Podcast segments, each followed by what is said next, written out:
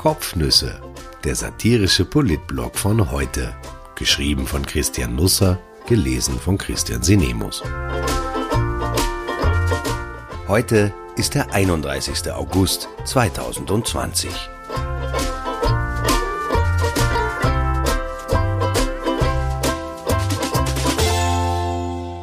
Sie nehmen mich nicht.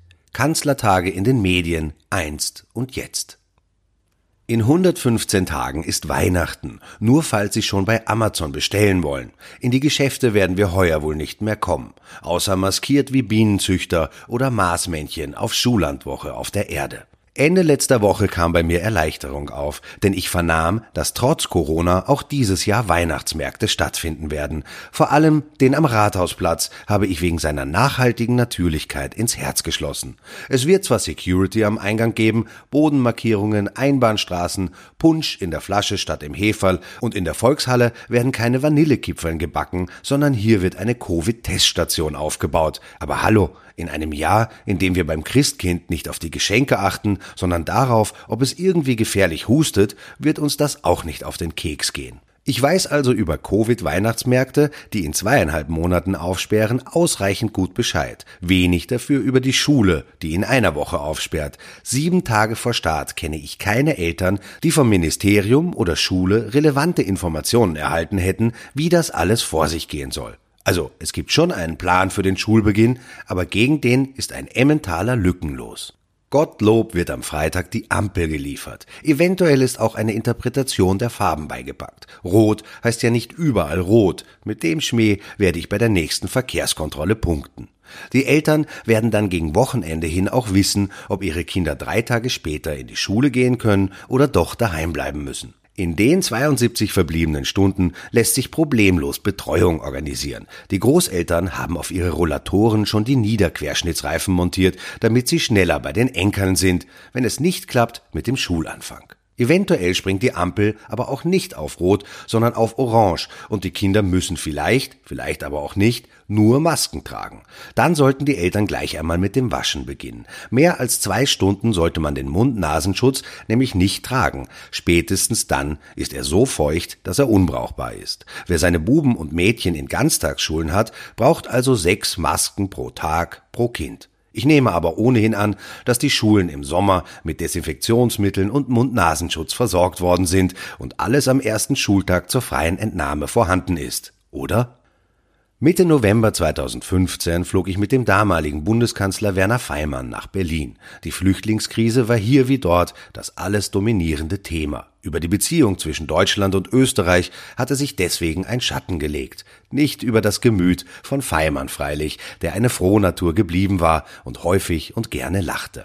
Er sollte auf dem Wirtschaftsgipfel der Süddeutschen Zeitung im Hotel Adlon einen Vortrag halten und sich anschließend mit Kanzlerin Angela Merkel treffen. Die beiden forderten damals übrigens gemeinsam einen besseren Schutz der EU-Außengrenzen, nur falls sie meinen, die Zeit fliegt überall nur so an uns vorbei. Wir waren eine kleine Gruppe. Eine Privatmaschine sollte uns nach Berlin bringen. In Wien war ich der Letzte, der vom Bus in das Flugzeug steigen wollte. Als ich am Weg zur Gangway war, blieb ein Kleinbus etwa 20 Meter entfernt von mir stehen. Ein Mann am Beifahrersitz winkte heftig. Ich ging hin und bemerkte, dass es David Alaba war. Er hatte am Vortag mit der Nationalmannschaft im Happelstadion gegen die Schweiz 1 zu 2 verloren, aber immerhin ein Tor geschossen. Nun sollte ihn ein Bayern Privatjet nach München zurückfliegen. Ihn allein. Ist der Kanzler in der Maschine? fragte mich Alaba. Ja, antwortete ich. Ich würde gern Hallo sagen. Also ging ich ins Flugzeug, Feimann saß schon, war auch bereits angeschnallt und bestens gelaunt. David Alaba würde sie gerne treffen, sagte ich. Feimann schaute mich etwas entgeistert an. Ich hatte den Eindruck, er ging seinen Terminkalender durch, wann er in den nächsten Wochen etwas freiräumen könnte. Er steht übrigens am Rollfeld, fügte ich an. Feimann zögerte kurz, fragte sich vielleicht, ob mich der Ö3 Callboy zu einem Schabernack ermuntert hatte, sprang dann auf und eilte nach draußen. Wenig später standen David Alaba und Werner Feimann in der Dunkelheit da. Mich erinnerte das etwas an die Abschiedsszene in Bodyguard. Wer jetzt Kevin Costner sein sollte und wer Whitney Houston, muss offen bleiben. Worüber sich Alaba und Feimann unterhielten, Fußball oder Weltfrieden, Leasing, Taxifahren, die Abholzung der Regenwälder im Amazonasgebiet, ich weiß es nicht. Ich blieb in gebührender Entfernung stehen. Wenn ich mir heute das Foto von dem Zusammentreffen anschaue, dann wird mir klar, wie visionär Feimann war. 2015, damals schon, fünf Jahre vor Corona, der Babyelefant, ein Meter Abstand, ohne Murren. Beim Abendessen in Berlin kam das Gespräch dann schnell auf die Flüchtlingskrise. Ich saß Feimann gegenüber und man muss vorausschicken, ich bin nur hier so scheu. Im echten Leben kann ich recht direkt sein und das ging dann ungefähr so. Ich sagte dem Kanzler, was mir an seinem Krisenmanagement missfiel. Vor allem verstand ich nicht, warum der Regierungschef keine TV-Ansprache hielt. Ich redete mich richtig warm. Es kann doch nicht sein, dass die Menschen täglich Bilder im Fernsehen vorgesetzt bekommen, die sie verstören und die sie nicht einordnen können. Keiner weiß, wie es weitergehen soll, aber der Kanzler schweigt. Bleiben die Grenzen jetzt offen? Wie viele kommen zu uns? Wer darf bleiben? Wie versorgen wir die Flüchtlinge? Sie müssen der Bevölkerung doch die Sicherheit geben, alles im Griff zu haben. Wenn sie nicht alles im Griff haben, dann müssen sie der Bevölkerung erst recht das Gefühl geben, alles im Griff zu haben. Feimann schaute mich die ganze Zeit an und sagte kein Wort. Das irritierte mich, also redete ich immer weiter. Er hatte ein Lächeln aufgesetzt, hielt den Kopf ein wenig schief, bläder Bur, hätte er dem Gesichtsausdruck angemessen jetzt eigentlich entgegnen müssen, aber stattdessen sagte er nach einer kleinen Weile diesen Satz. Er hatte sichtlich mit sich gerungen, ihn auszusprechen. Sie nehmen mich nicht.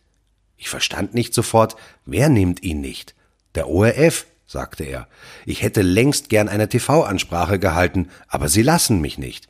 Ich war verblüfft. In einer Krisensituation findet der Kanzler der Republik keine Möglichkeit, sich über den größten Sender des Landes an die Bevölkerung zu richten? Vier Monate später kam ich dahinter, was er gemeint hatte, und ich kapierte auch, warum der ORF so zögerlich gewesen war. Da nämlich bekam der Kanzler endlich seinen Soloauftritt bei Im Zentrum und die Hölle brach los. Reinhold Mitterlehner, der damalige Vizekanzler der ÖVP, der heute ernsthaft Bücher mit persönlichen Haltungsfragen füllt, nannte den ORF Bestellfunk und Bestellfernsehen. Wenn schon der Herr Bundeskanzler eine ganze Sendung hat, seine Linie zu erklären, geben Sie mir auch die Zeit, forderte er. Eine Armada von ÖVP-Funktionären rückte aus, um das Geschehene als Ungeheuerlichkeit zu brandmarken. Wir sind in den vergangenen Jahren in der Flüchtlingsfrage vielleicht nicht viel weitergekommen, aber im Umgang mit dem Regierungschef haben wir einen ziemlichen Sprung gemacht. Sie nehmen mich nicht, das muss Kurz zu keinem Zeitpunkt beklagen, den aktuellen Kanzler nämlich nehmen alle, gern auch noch und oft. Falls Sie es noch nicht gemerkt haben, Sebastian Kurz ist aus dem Urlaub zurück. Er hat in den letzten Tagen ein paar Brotkrumen als Hinweise fallen gelassen. Genau genommen hat er den Journalisten durch die Blume gesagt, dass sie sich jetzt nicht mehr um die anderen Parteien kümmern müssten. Die hätten den ganzen Sommer über ohnehin ihren Spaß gehabt. Aber jetzt sei er wieder da. Man sollte den Scheinwerfern sagen, wohin sie nun leuchten müssten. Die Erde kreist schließlich auch um die Sonne und nicht umgekehrt. Zur Einstimmung ging der Kanzler mit dem Bundespräsidenten zum Heurigen. Man bürstelte angeblich Weißwein und völlerte Schweinsbraten. Auf den Fotos sah es eher aus, als würde sich der Schwiegersohn der Familie seiner Braut vorstellen. Nachdem man die Bilder in den Medien untergebracht hatte, folgten Fotos aus dem Schweizer Haus. Sie zeigten den Kanzler mit ÖGB-Präsidenten Wolfgang Katzian und Wirtschaftskammerpräsident Harald Mahrer. Die alte Sozialpartnerschaft, da war sie wieder. Man könnte Tränen in den Augen haben. Diesmal stand Bier am Tisch, man prostete einander zu, Kurz trinkt eigentlich kein Bier, vielleicht hat er es in den Kies geschüttet, nachdem der Fotograf, den er selber bestellt hatte, gegangen war. Sie nehmen mich nicht, das kann Sebastian Kurz nicht behaupten. Der Kanzler hatte beschlossen, nicht einfach so aus dem Urlaub zurückzukehren, sondern mit einer Erklärung, die eigentlich eine Rede an die Nation war, aber als Pressekonferenz getauft wurde, weil pro forma Fragen gestellt werden konnten, die der Kanzler beantwortete, aber auch irgendwie nicht. Die Erklärungsrede Pressekonferenz fand am Freitag im Kanzleramt statt. Der Inhalt war keine Überraschung, denn die wesentlichen Tortenstücke waren den Medien schon die Tage zuvor serviert worden, auch heute. Jeder bekam ausreichend viel, keiner war böse, am wenigsten der Kanzler, denn der dominierte die politische Berichterstattung die ganze Woche lang und er musste gar nicht viel dafür tun. Am Freitag stand Kurz im Kongresssaal vor einem Kamin. Das hat er sich vielleicht von Donald Trump abgeschaut. Immerhin brannte kein Feuer. Die Scheinwerfer waren so postiert, dass der Kanzler bei seiner Erklärungsrede Pressekonferenz sogar gleich zwei Schatten warf. Den Rest des virologischen Quartetts hatte er daheim gelassen, aber er grüßte alleartig auch die Landeshauptleute. Er weiß eben, wie Österreich funktioniert. Der Kanzler wackelte viel hin und her hinter dem Mikrofon, versprach sich ein paar Mal, die beiden Schatten hinter ihm hüpften stets fröhlich mit ihm mit. ORF 2 übertrug live, die Rede wurde vorher analysiert, noch ehe sie gehalten worden war. Danach wurde sie noch einmal analysiert. Die Folge Einer stirbt immer von Kommissar Rex entfiel. Es sollte eine Erklärungsrede Pressekonferenz sein, die Hoffnung versprüht, Mut macht hinein in einen Herbst der Unwägbarkeiten. Kurz sprach vom Licht am Ende des Tunnels, das er sehe. Mich hat das nicht sehr frohgemut gestimmt, denn wir sind schon ziemlich lange unter der Erde unterwegs Richtung Erleuchtung. Anfang April, ein paar Tage nachdem der Kanzler von den Toten gesprochen hatte, die bald jeder kennen werde, hatte der Gesundheitsminister schon vom Licht am Ende des Tunnels gesprochen und das als gutes Zeichen gedeutet. Ich meine, wenn ich vier Monate lang auf etwas zufahre, das leuchtet, dann sollte ich mittlerweile wissen, ob es ins Freie geht oder ob die heiligen drei Könige auf mich zukommen. Im Sommer 2021 sagte der Kanzler, werde vermutlich alles wieder normal sein. Er ging nicht weiter darauf ein, warum das so sein sollte, aber vielleicht hat er es mit Corona vereinbart. Covid, altes Haus, wird er gesagt haben.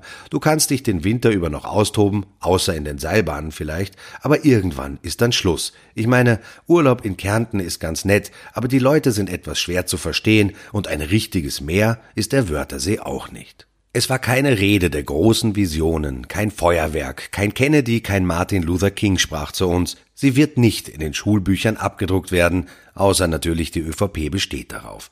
Aber die Erklärungsrede Pressekonferenz machte eines klar. Der Kanzler passt perfekt zu Österreich und Österreich passt perfekt zu ihm.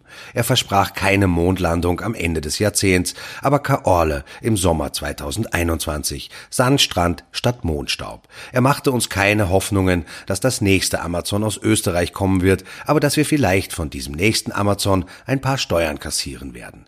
Einmal während der Rede dachte ich mir, jetzt spricht er die große, weite Welt an, aber dann schränkte er es gleich wieder auf die Länder ein, die so klein sind wie wir. Nachdem das Internet und das Radio und das Fernsehen und die Zeitungen über die Erklärungsrede Pressekonferenz berichtet hatten, gab der Kanzler am Tag darauf Interviews in Serie, allesamt versehen mit Sperrfrist Samstag 19.30 Uhr. So dominierte er die Samstagsmedien mit seiner Erklärungsrede Pressekonferenz und den Sonntag mit den Interviews. In Österreich erscheinen 14 Tageszeitungen. Davon hatten elf am Sonntag, zumindest online, ein Interview mit dem Kanzler. Die restlichen drei berichteten über die Interviews der anderen Zeitungen mit dem Kanzler. Sie nehmen mich nicht, was Feimann passierte, das geschieht kurz wirklich nicht. Er gab auch drei TV-Interviews. Die Tiroler Tageszeitung verpasste ihrem Gespräch im Internet die Überzeile exklusiv. Das kann ich so nicht bestätigen. Heute folgt mit dem ORF Sommergesprächen der Abschluss der Kurz Comeback Tour. Ich denke, vor den Feuerschalen und den weißen Rosen und dem Blick auf Wien wird ein bisschen nachhallen, was am Wochenende in die Echokammer gesprochen wurde. Das Licht am Ende des Tunnels wird dabei sein. Der Sommer 2021, der wird normal sein. Die Gespräche des Kanzlers mit Gesundheitsexperten, Managern und Intellektuellen in den letzten Wochen ebenso. Am Dienstag macht Kurz kurz Pause, da darf dann auch Rudolf Anschober eine Erklärungsrede Pressekonferenz halten. Vielleicht sieht er ebenso ein Licht am Ende des Tunnels, aber vermutlich ist es wieder ein bisschen weiter weg. Die Hoffnungen, die uns der Kanzler am Freitag und am Samstag und am Sonntag gemacht hatte, könnten schon Mitte dieser Woche platzen. Da drohen neue Verschärfungen, das Verbot von größeren Events, wenig bis gar kein Publikum beim Fußball, ein paar Grenzschließungen, vielleicht mehr Maske. Wir werden sehen.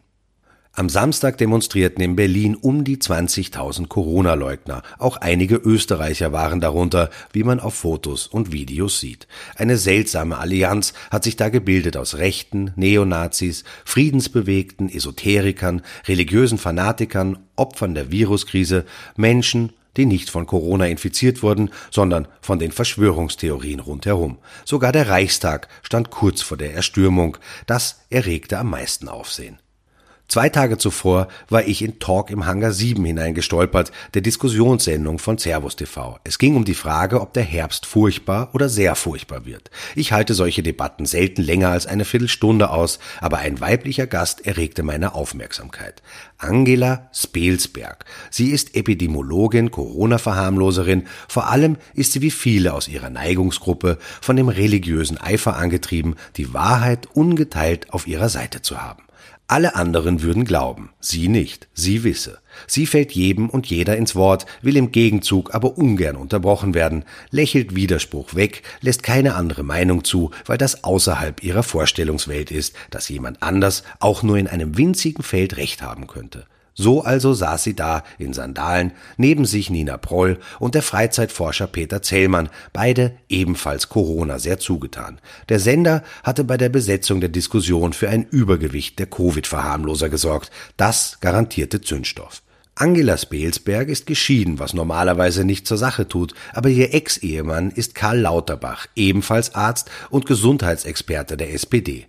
Lauterbach war anfangs ebenfalls ein Corona-Verharmloser, schwenkte dann komplett um und ist heute ein glühender Verfechter aller Schutzmaßnahmen.